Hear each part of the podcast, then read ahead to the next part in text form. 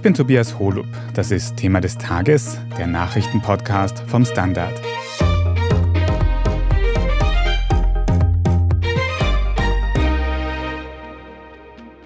Sechs Monate lang im Ukraine-Krieg überleben und dafür dann die eigene Freiheit erlangen. Das ist ein Versprechen, mit dem zuletzt russische Gefängnisinsassen für die Front rekrutiert wurden. Was sie dort dann wirklich erwartet hat, so hart es auch klingt, ein Schicksal als Kanonenfutter. Dahinter steht die Wagner-Gruppe, eine Söldnertruppe, die von den USA mittlerweile als transnationale kriminelle Organisation eingestuft wird. In Russland operieren sie ganz offen und eigenständig als militärische Macht. Meine Kollegin Margit Ehrenhöfer hat mit dem freien Journalisten Stefan Schocher über Wagner gesprochen.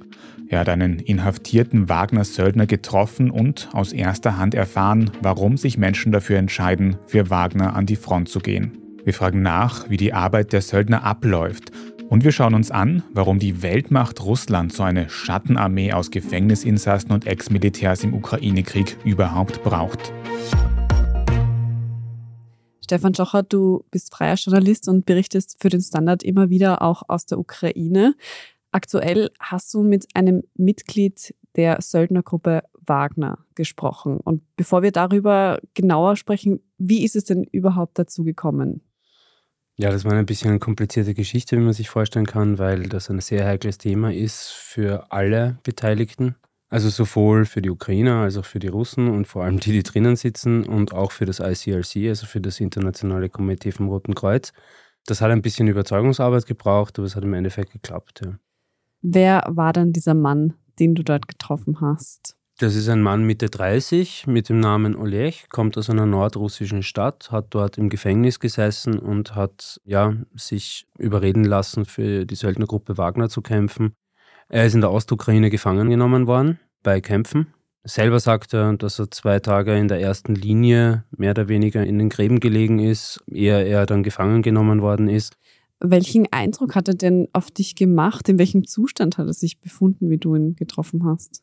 Ja, also in einem physisch okay Zustand. Also er war nicht verletzt, er war nicht verwundet, er war gut genährt.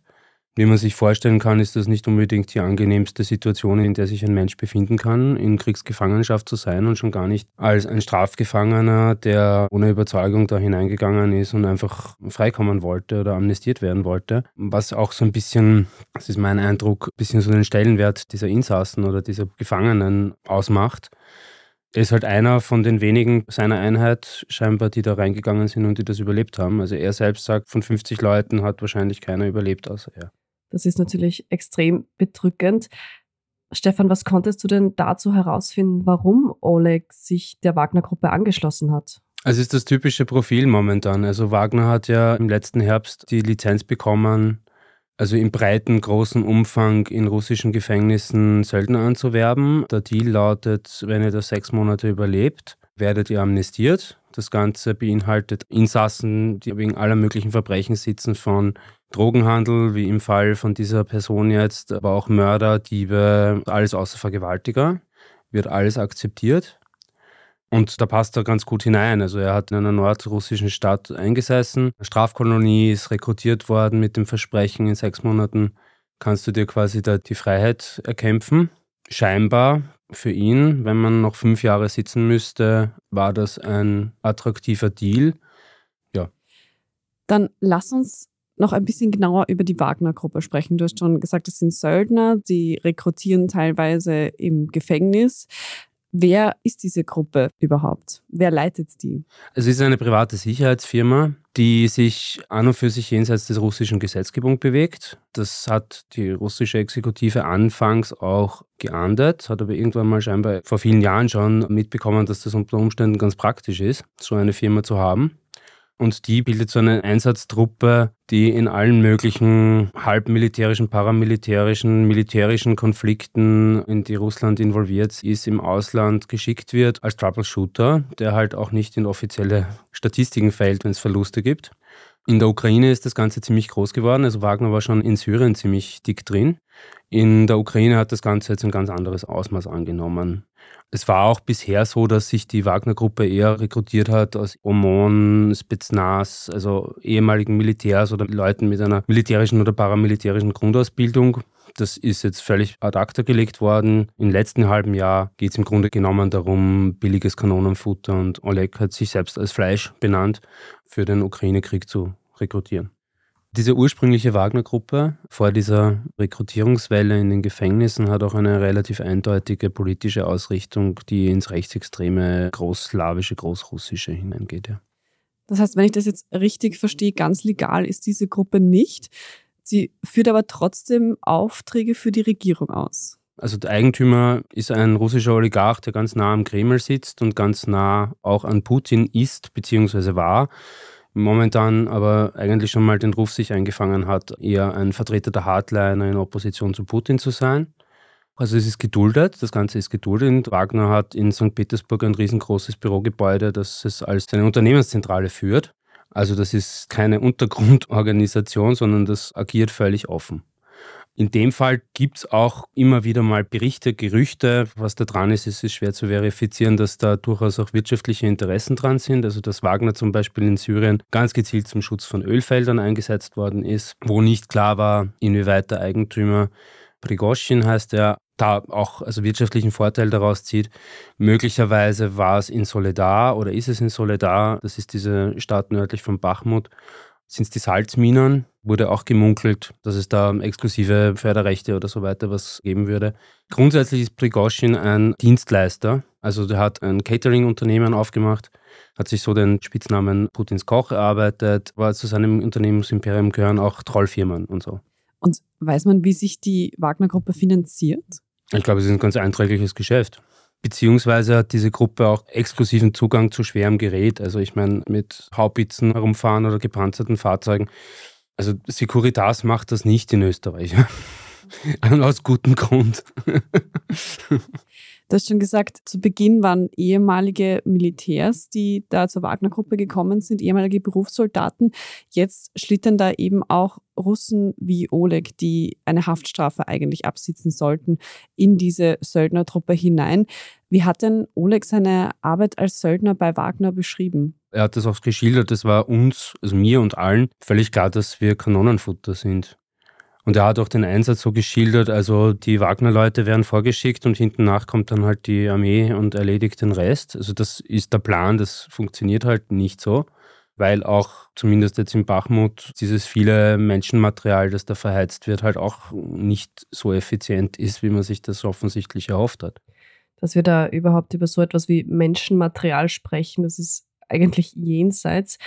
Aber wenn jetzt diese Wagner-Gruppe nicht mehr aus Ex-Militärs besteht, sondern eben zum Beispiel aus ehemaligen Gefangenen wie Oleg, bekommen die dann irgendeine Ausbildung? Es gab angeblich eine Ausbildung, zwei Monate. Was er, das hat mich auch erstaunt, erzählt hat, war, dass die gesamte Logistik in seiner Kette, also von Ausbildung über Transport, über Nachschub, alles rein Wagner war. Wir machen jetzt eine kurze Werbepause und sprechen dann noch darüber, warum denn Russland so etwas wie die Wagner-Gruppe im Ukraine-Krieg überhaupt braucht. Wir sind gleich zurück. Schaffen wir es noch, die Erderhitzung zu stoppen? Wie verändert künstliche Intelligenz unser Leben? Wie werden wir in einer heißeren Welt leben, arbeiten, urlauben? Und wann fahren Autos autonom? Ich bin Alicia Prager. Und ich bin Florian Koch. Um solche und viele weitere Fragen geht es im Podcast Edition Zukunft und Edition Zukunft Klimafragen. Wir sprechen mit Expertinnen und Experten und diskutieren Lösungen für die Welt von morgen. Jeden Freitag gibt es eine neue Folge.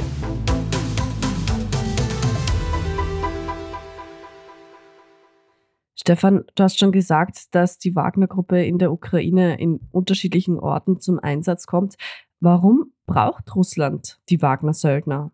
Ja, es ist ganz praktisch, eine Truppe zu haben, die erstens einmal nicht in die offiziellen Statistiken der Gefallenen hineinfällt. Der zweite Punkt, und ich glaube, das ist auch ein ganz, ein ganz ein großer Punkt, da wird auch schon gestritten darüber, sind die Hinterbliebenen, die ja Entschädigungszahlungen bekommen, nach russischem Recht, aber halt nur die Hinterbliebenen der Soldaten bisher. Da gab es mittlerweile schon ein bisschen Zoff, dass da die jetzt auch gefordert haben, aber wir hätten auch gern was. Und zweitens einmal, also es ist auch diese Rekrutierungskampagne in Gefängnissen ist natürlich also menschenverachtend bis zum geht nicht mehr, ist aber auch also passiert mit Ansage der russischen Propaganda. Es gab im Sommer diverse Aussagen von russischen Propagandisten, also im Frühsommer war das schon, letzten Jahres. So nach dem Motto, warum sollen wir die gut Gebildeten in die Schlachten schicken, wenn wir auch die Unnützen verheizen könnten? Wortwörtlich genannt Strafgefangene und Kunststudenten. Also das passt auch, also das Regime tickt so. Ja. Das klingt extrem hart, aber ich glaube, man kann es auch nicht schöner sagen in diesem Fall. Warum machen dann Männer wie Oleg so etwas oder sehen das als die bessere Alternative zur Gefängnisstrafe? Das ist schwer zu sagen. Ich glaube, es ist eine individuelle Entscheidung. Grundsätzlich glaube ich schon, dass die Gewaltkultur in russischen Gefängnissen nicht zu unterschätzen ist und dass sich die wahrscheinlich jetzt auch von der Gewaltkultur in einem Krieg, so nach dem Motto, naja gut, da habe ich dann zumindest eine Waffe in der Hand, nicht groß unterscheidet. Also ich glaube, die Hackordnung in russischen Gefängnissen, glaube ich, ist eine, in die man nicht unbedingt hineingeraten möchte und aus der man bereit ist, sehr viel zu tun, um da wieder rauszukommen. Und sehr viel bedeutet in diesem Fall eben sechs Monate quasi das Risiko einzugehen, überlebe ich oder überlebe ich nicht für die Freiheit. Das, aber ich würde auch nicht ausschließen, dass das vielen Menschen, also oder vielen Teilnehmern auch durchaus gefällt. Also die das halt als Abenteuer sehen. Also ich meine, ich würde die Wagner-Leute jetzt nicht unbedingt als Opfer sehen. Mhm. Könnten diese Söldner eigentlich, während sie bei Wagner arbeiten, flüchten? Ist das eine Option? Also der Vertrag lautet sechs Monate Überleben Desertieren ist ausdrücklich verboten. Und es gibt auch ein Beispiel, beziehungsweise ein Beispiel und viele Berichte darüber, wo ein Söldner, der desertiert ist, dann auch bereitwillig Interviews gegeben hat und offen gesagt hat, er möchte gegen das russische Regime kämpfen, dem dann vor laufender Kamera mit einem Vorschlaghammer der Schädel eingeschlagen worden ist. Und das dürfte nicht ein Einzelfall sein. Also das dürfte öfter passiert sein auch. Mhm. Also desertieren ja, aber mit entsprechenden Risiken. Ja. Mhm. Und wie sieht da so die gesetzliche Lage aus? Also wenn diese Söldner jetzt nicht zum offiziellen Militär gehören, gilt dann zum Beispiel für die trotzdem die Genfer Konvention? Also dass sie Schutz bekommen, wenn sie es herausschaffen? Nein, die gilt nicht. Also unter die Genfer Konvention fallen an und für sich nur Kombatanten einer regulären Armee. Söldner würden an und für sich also nach Strafrecht geahndet werden. Mir haben die Ukrainer gesagt, dass sie also Wagner-Söldner, und das sage ich jetzt mal, spiegelt sich auch aus dem Zustand, in dem Oleg ist, wieder, dass Wagner-Söldner wie Kriegsgefangene behandelt werden.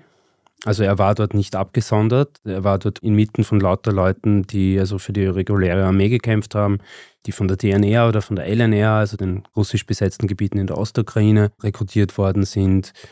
Es gibt keine Sonderbehandlung dort. Das ICRC bestätigt das grundsätzlich nicht, aber ich nehme mal an, dass das, also es stellt sich mir so dar, dass es so ist. Ja. Mhm. Weißt du, wie es mit Oleg jetzt weitergeht? Kann er diese sechs Monate in der Ukraine quasi absitzen in Gefangenschaft und ist dann ein freier Mensch? Oder wie geht das da weiter? Das ist eine schwierige Geschichte, weil natürlich nicht klar ist, wie Gefangennahme bei seinem Arbeitgeber ankommt. Ja? Also die Umstände seiner Gefangennahme sind ja die, dass er offensichtlich in die falsche Richtung gerannt ist mit einem Radiotransmitter, was man sich jetzt ganz gut vorstellen kann, wenn es überall kracht, dass man da in der Panik in die falsche Richtung läuft und mitten in einen ukrainischen Checkpoint hinein. Ja, das obliegt halt an seinen Vorgesetzten zu entscheiden, wie man damit umgeht. Er wartet selber auf einen Austausch. Was mein Eindruck ist aus der ganzen Geschichte, ist, dass die russische Seite, also diese Listen an Gefangenen werden ja immer ausverhandelt von beiden Seiten und da ist der Marktwert von Strafgefangenen, rekrutierten Söldnern sehr gering. Das heißt, die haben eine gute Chance, dort länger zu verweilen. Was unter Umständen, also in seinem Fall, vielleicht gar nicht schlecht ist, also für seine eigene Gesundheit. Ja. Ein extrem bedrückendes und dramatisches Thema eigentlich, würde ich fast sagen. Vielen Dank für diese Einblicke, Stefan Schocher. Gerne. Ja, danke auch von mir, Stefan und Margit. Den ausführlichen Text über das Interview, das Stefan Schocher mit dem Wagner-Söldner Oleg geführt hat, lesen Sie dann am Wochenende zum Beispiel in der gedruckten Ausgabe des Standard oder natürlich auch auf der Standard.at. Wir werden jetzt dann gleich in unserer Meldungsübersicht noch über aktuelle Fälle von Polizeigewalt in den USA sprechen. Wenn Sie unsere journalistische Arbeit hier beim Standard in der Zwischenzeit aber schon unterstützen möchten, dann geht das ganz einfach, indem Sie auf Apple Podcasts für ein Premium-Abo zahlen. Dann können Sie die Sendung auch in Zukunft ohne Werbung hören. Natürlich können Sie auch immer ein Standard-Print-Abo abschließen. Dankeschön für jede Unterstützung. Jetzt aber dranbleiben, wir sind gleich zurück.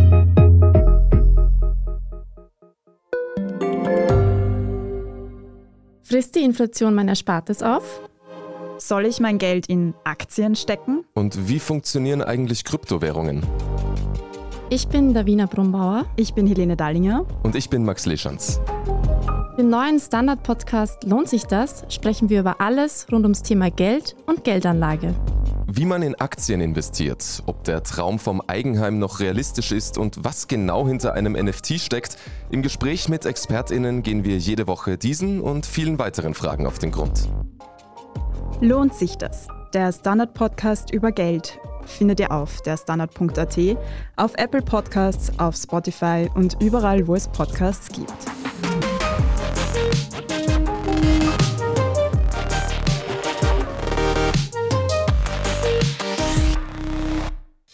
Und hier ist, was Sie heute sonst noch wissen müssen. Erstens, in den USA wird aktuell wieder über rassistische Polizeigewalt diskutiert. Anlass ist diesmal eine Anklage gegen fünf Polizisten aus Memphis im Bundesstaat Tennessee.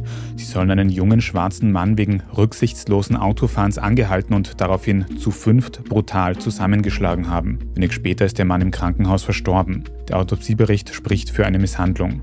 Die Staatsanwaltschaft wirft den Beamten jetzt Mord vor, sie wurden mittlerweile entlassen. Am Freitagabend Ortszeit werden die Behörden Videomaterial des Vorfalls veröffentlichen. Daraufhin dürfte es zu größeren Demonstrationen kommen. US-Präsident Biden hat den Angehörigen des Opfers Beileid ausgesprochen und zu friedlichen Demonstrationen aufgerufen. Zweitens, am kommenden Sonntag wird in Niederösterreich der Landtag gewählt. In den Umfragen liegt die ÖVP der bisherigen Landeshauptfrau Johanna Mikl-Leitner zwar noch immer eindeutig auf Platz 1, sie dürfte aber ihre absolute Mehrheit dieses Mal verlieren. Die FPÖ unter Udo Landbauer dürfte dazugewinnen und könnte die SPÖ um Franz Schnabel auf Platz 3 verweisen. Grüne und Neos liegen in Umfragen beide unter 10 Prozent. Wer in Niederösterreich einen Hauptwohnsitz hat und noch nicht zum Beispiel per Briefwahl abgestimmt hat, kann am Sonntag noch persönlich wählen. Die Ergebnisse der Wahl und was die vor allem auch für die Politik in Niederösterreich und ganz Österreich bedeuten, das erfahren Sie dann am Sonntag in einer Thema des Tages Sondersendung, also auch da unbedingt reinhören. Und drittens, die Goldbären gehen wohl in den Winterschlaf, zumindest teilweise. Billa, Billa Plus, Penny und Adek, das sind die Geschäfte, die zum Rewe-Konzern gehören. Und dieser Rewe-Konzern, der konnte sich bei den aktuellen Preisverhandlungen nicht mit dem Gummibärenhersteller Haribo einigen. Deswegen verschwinden jetzt eben immer öfter die Goldbeeren, Colaflaschen und sauren Pfirsiche aus den Rewe-Regalen. Die Konkurrenz vom Sparkonzern konnte sich mit Haribo einigen, allerdings nur unter der Bedingung, dass die Preise steigen. Noch unübersichtlicher ist die Situation in Deutschland. Dort sind im vergangenen Jahr nämlich die Goldbeerenpackerl kleiner geworden bei gleich hohem Preis. Shrinkflation nennt man das und eine frühere Podcast-Folge zu dem Thema finden Sie in den Show Notes. Sind wir in Österreich mit unseren Full-Size Goldbeeren also noch besser weggekommen, wenn man halt noch welche findet und sie sich leisten kann. Alles weitere zum aktuellen Weltgeschehen lesen Sie wie immer auf derstandard.at. Und jetzt noch ein Hörtipp. In unserem Schwester-Podcast Edition Zukunft Klimafragen geht es in der aktuellen Folge darum, warum es uns so schwer fällt, etwas fürs Klima zu tun, obwohl wir eigentlich wissen, dass es wichtig wäre. Edition Zukunft Klimafragen hören Sie überall, wo es Podcasts gibt. Falls Sie uns irgendetwas sagen wollen, dann schreiben Sie sehr gerne an podcast.derstandard.at. Wenn Ihnen diese Folge von Thema des Tages gefallen hat, dann abonnieren Sie uns am besten gleich auf Ihrer liebsten Podcast-Plattform, dann verpassen Sie auch keine weitere. Über gute Bewertungen und nette Kommentare freuen wir uns natürlich auch sehr. Wenn Sie uns ganz besonders gut finden, dann gibt es aktuell die Möglichkeit, Thema des Tages für den Ö3 Podcast Award zu nominieren. Das dauert ein paar Minuten und den Link dazu finden Sie in den Show Notes. Dankeschön für jede Unterstützung. Ich bin Tobias Holub. Danke auch fürs Zuhören und bis zum nächsten Mal.